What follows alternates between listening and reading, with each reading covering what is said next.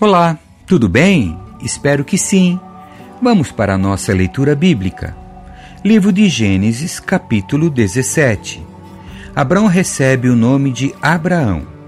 Quando Abraão estava com 99 anos, o Senhor lhe apareceu e disse: Eu sou o Deus Todo-Poderoso. Seja fiel a mim e tenha uma vida íntegra. Farei uma aliança com você e lhe darei uma descendência incontável.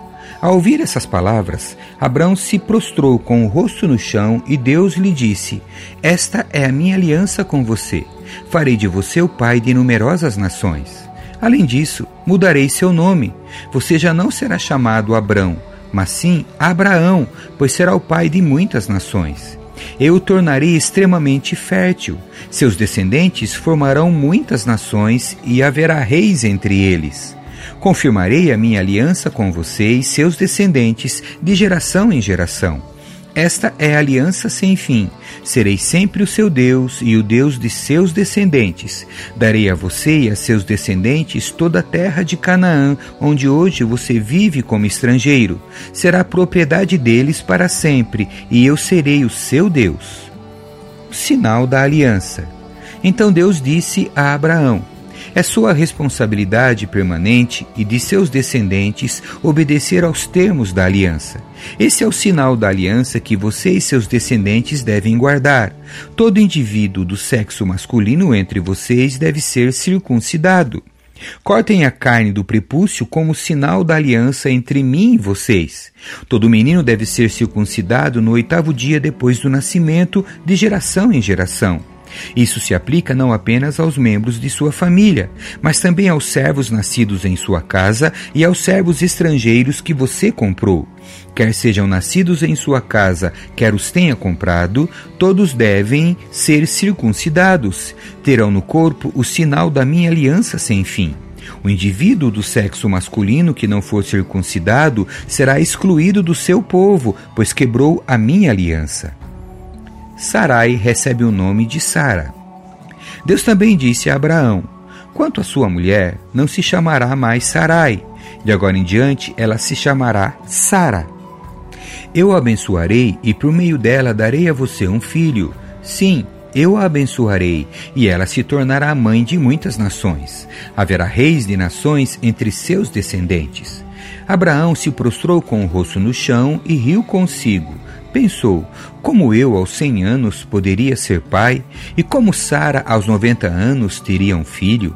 Então Abraão disse a Deus: Que Ismael viva sob a tua bênção. Mas Deus respondeu: Na verdade, Sara, sua mulher, lhe dará um filho. Você o chamará Isaque, e eu confirmarei com ele e com seus descendentes para sempre a minha aliança. Quanto a Ismael, também o abençoarei como você pediu. Eu o tornarei extremamente fértil e multiplicarei seus descendentes. Ele será pai de doze príncipes e farei dele uma grande nação. Minha aliança, porém, será confirmada com Isaque, filho que Sara lhe dará por esta época, no ano que vem. Quando Deus terminou de falar, retirou-se da presença de Abraão. Naquele mesmo dia, Abraão tomou Ismael, seu filho, e todos os indivíduos do sexo masculino em sua casa, tanto os nascidos ali como os comprados, e os circuncidou, removendo o prepúcio como Deus havia ordenado.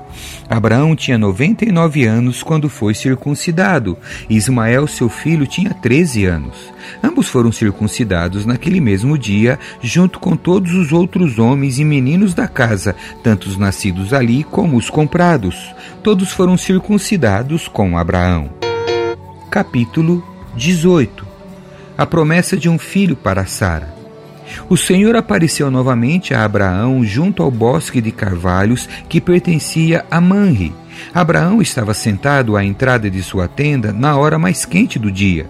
Olhando para fora, viu três homens em pé próximos à tenda.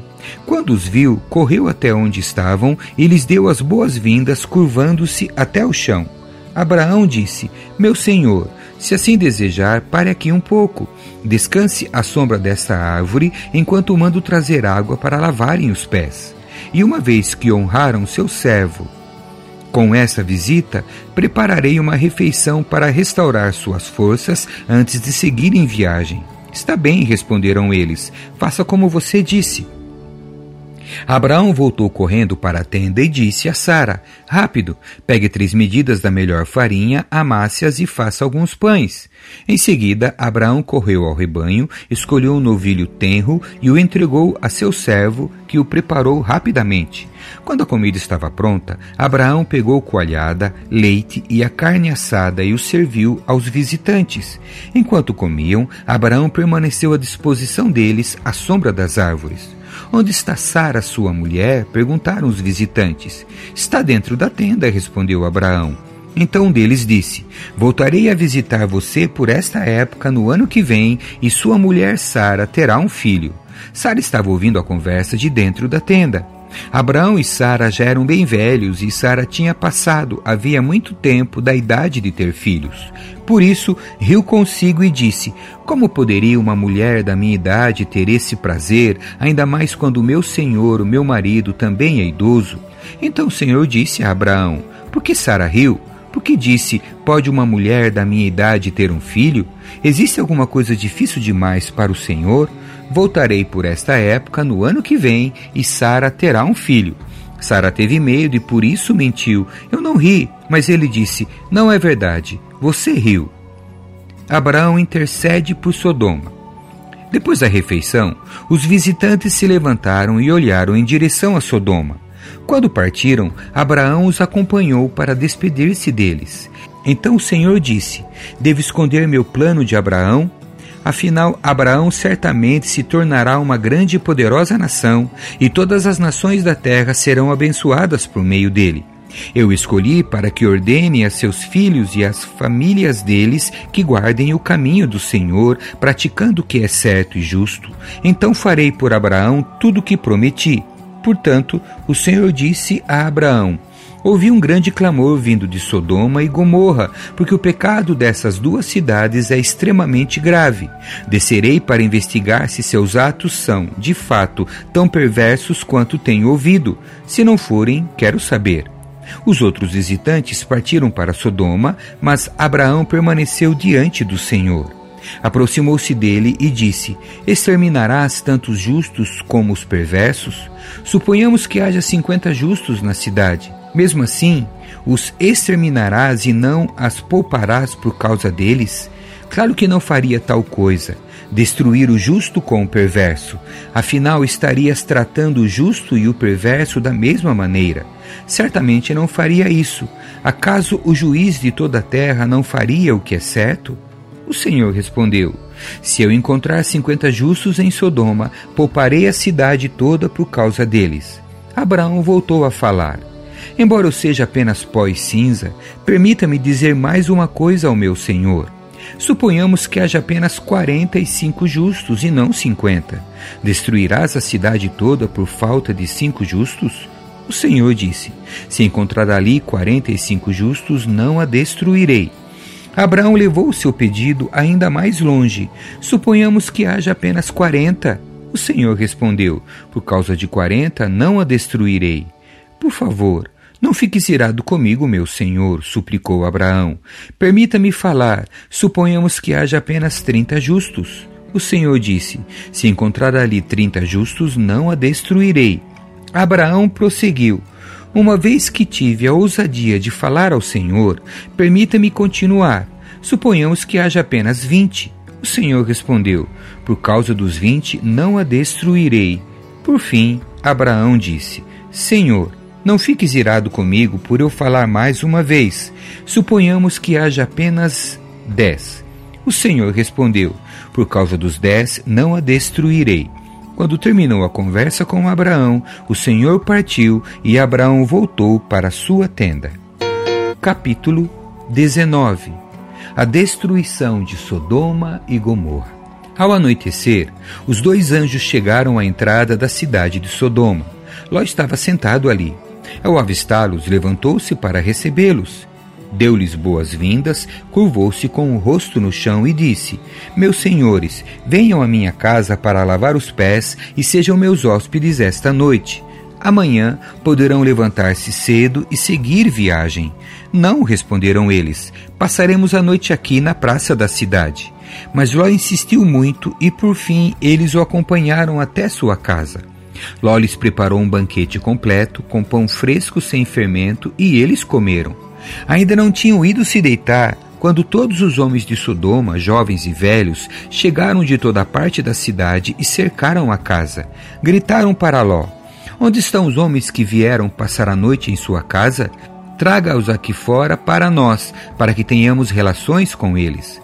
Ló saiu para conversar com os homens e fechou a porta atrás de si. Por favor, meus irmãos, não cometam tamanha maldade, suplicou. Escutem, tenho duas filhas virgens. Deixem-me trazê-las para fora e vocês poderão fazer com elas o que desejarem. Mas por favor, deixem os homens em paz, pois são meus hóspedes e estão sob minha proteção. Saia da frente, gritaram eles. Esse sujeito é um estrangeiro que se mudou para a cidade e agora age como se fosse nosso juiz. Faremos a você coisas bem piores do que a seus hóspedes. Então partiram para cima de Ló, tentando arrombar a porta. Os dois anjos, porém, estenderam a mão, puxaram Ló para dentro da casa e trancaram a porta. Depois cegaram todos os homens, jovens e velhos que estavam à porta, de modo que eles se cansaram e desistiram de invadir a casa. Os anjos perguntaram a Ló: Você tem outros parentes na cidade? Tire-os todos daqui, genros, filhos, filhas ou qualquer outro parente, pois estamos prestes a destruir toda a cidade. O clamor contra ela é tão grande que chegou ao Senhor e ele nos enviou para destruí-la. Então Ló correu para avisar os noivos de suas filhas: saiam depressa da cidade, o Senhor está prestes a destruí-la. Os rapazes, porém, pensaram que ele estava brincando. No dia seguinte, ao amanhecer, os anjos insistiram: Rápido, tome sua mulher e suas duas filhas que estão aqui. Saia agora mesmo, ou também morrerá quando a cidade for castigada. Visto que Ló ainda hesitava, os anjos o tomaram pela mão, e também sua mulher e as duas filhas, e correram com eles para um lugar seguro fora da cidade, pois o Senhor foi misericordioso. Quando estavam em segurança, fora da cidade, um dos anjos ordenou: Corram e salvem-se, não olhem para trás nem parem no vale, fujam para as montanhas ou serão destruídos. Mas Ló suplicou: Não, meu senhor. Os senhores foram muito bondosos comigo, salvaram minha vida e mostraram grande compaixão. Não posso, contudo, ir para as montanhas. A calamidade também me alcançaria ali e bem depressa eu morreria. Vejam, aqui perto há um vilarejo. É um lugar bem pequeno. Por favor, deixe-me ir para lá e minha vida será salva. Está bem, disse o anjo, atenderei a seu pedido, não destruirei o vilarejo, mas vá logo, fuja para ele, pois não posso fazer nada enquanto você não chegar lá. Isso explica por que a vila era conhecida como Zoar. Ló chegou a Zoar quando o sol aparecia no horizonte. Então o Senhor fez chover do céu fogo e enxofre sobre Sodoma e Gomorra, destruiu-as completamente, além de outras cidades e vilas da planície, e exterminou todos os habitantes e toda a vegetação. A mulher de Ló, porém, olhou para trás enquanto o seguia e se transformou numa coluna de sal. Naquela manhã, Abraão se levantou cedo e correu para o lugar onde tinha estado na presença do Senhor. Olhou para a planície, em direção a Sodoma e Gomorra, e viu colunas de fumaça subindo do lugar onde antes ficavam as cidades, como fumaça de uma fornalha. Contudo, Deus atendeu ao pedido de Abraão e salvou Ló, tirando-o do meio da destruição que engoliu as cidades da planície. Ló e suas filhas. Algum tempo depois, Ló deixou Zoar, pois tinha medo do povo de lá, e foi morar numa caverna nas montanhas com suas duas filhas. Certo dia, a filha mais velha disse à irmã: Nesta região não resta homem algum com quem possamos ter relações, como fazem todas as pessoas. E logo nosso pai será velho demais para ter filhos. Vamos embebedá-lo com vinho e então nos deitaremos com ele. Com isso, preservaremos nossa descendência por meio de nosso pai. Naquela noite, portanto, embebedaram o pai com vinho e a filha mais velha teve relações com ele, e ele não percebeu quando ela se deitou nem quando se levantou. Na manhã seguinte, a filha mais velha disse à irmã mais nova: Ontem à noite tive relações com nosso pai. Vamos embebedá-lo com vinho outra vez hoje à noite e você terá relações com ele. Com isso, preservaremos nossa descendência por meio de nosso pai. Naquela noite, portanto, voltaram a embebedar o pai com vinho e a filha mais nova teve relações com ele. Mais uma vez, ele não percebeu quando ela se deitou nem quando se levantou. Como resultado, as duas filhas de Ló engravidaram do próprio pai. Quando a filha mais velha deu à luz um menino, chamou-o de Moabe. Ele se tornou o antepassado do povo conhecido até hoje como Moabitas. Quando a filha mais nova deu à luz um menino, chamou-o de Ben-Ami. Ele se tornou o antepassado do povo conhecido até hoje como Amonitas. Capítulo 20 Abraão mente para Abimeleque. Abraão se mudou para o Negueb ao sul Permaneceu por algum tempo entre Cádiz e Sur e depois seguiu até Gerar. Enquanto morava ali como estrangeiro, Abraão apresentava Sara, sua mulher, dizendo: Ela é minha irmã. Por isso, o rei Abimeleque, de Gerar, mandou buscar Sara para seu palácio. Naquela noite, Deus apareceu a Abimeleque num sonho e lhe disse: Você vai morrer. A mulher que tomou já é casada.